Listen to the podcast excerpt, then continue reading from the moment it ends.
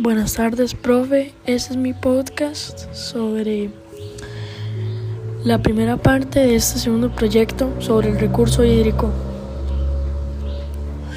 Últimamente, en estos años, nuestro hermoso y llamado país, Costa Rica, ha atravesado muchos problemas con el agua y el agua potable. El agua potable ha sido muy escaso y difícil de conseguir debido a varias compañías productoras de agua y la contaminación.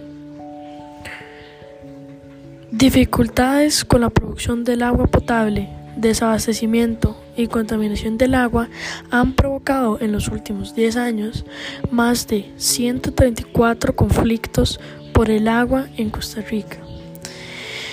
Esta cantidad de conflictos los dio a conocer Leonardo Merino, es un investigador del Estado de la Nación.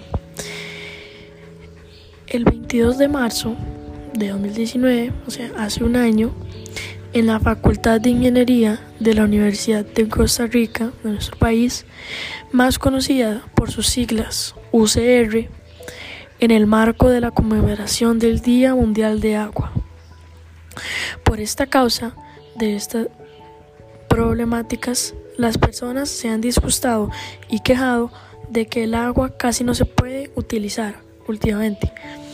Por esta causa, en el marco de la conmemoración del Día Mundial del Agua, se presentó el Informe Mundial sobre los Recursos Hídricos 2019 de las Naciones Unidas. El 22 de marzo de 2019, en la Facultad de Ingeniería de la Universidad de Costa Rica, más conocido como dije antes, UCR, con la intención de ayudar a todas las comunidades con dificultades de agua. Todo esto llama la atención sobre la necesidad de conciliar la competencia entre las demandas comerciales de los recursos hídricos con el fin de que las comunidades tengan lo suficiente para satisfacer sus necesidades. Por esta causa, en los últimos años se empezó a crear algunas, no bastantes, leyes que ayuden a las comunidades con problemas de recurso hídrico. Han sido muchos años de consulta entre distintos sectores Sabemos que el agua es un elemento no solo básico para la vida, sino para el sector productivo y es planificación estratégica donde tengamos agua. Ahí tenemos una llave para el desarrollo para una comunidad, una industria o lo que se quiera hacer. La conclusión de lo que de todo esto que yo acabo de decir es que Debemos de cuidar el recurso hídrico. El recurso hídrico es algo importante para la vida del ser humano y de hecho es importante para cualquier ser viviente en este planeta. Debido a esto, todas las comunidades y países le tienen que agradecer grandemente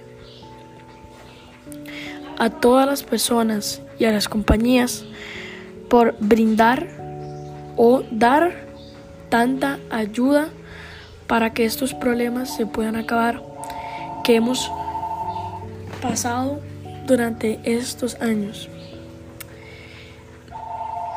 Y para terminar, voy a leer un versículo de la Biblia que tiene que ver con un con que Jesús es el agua de la vida.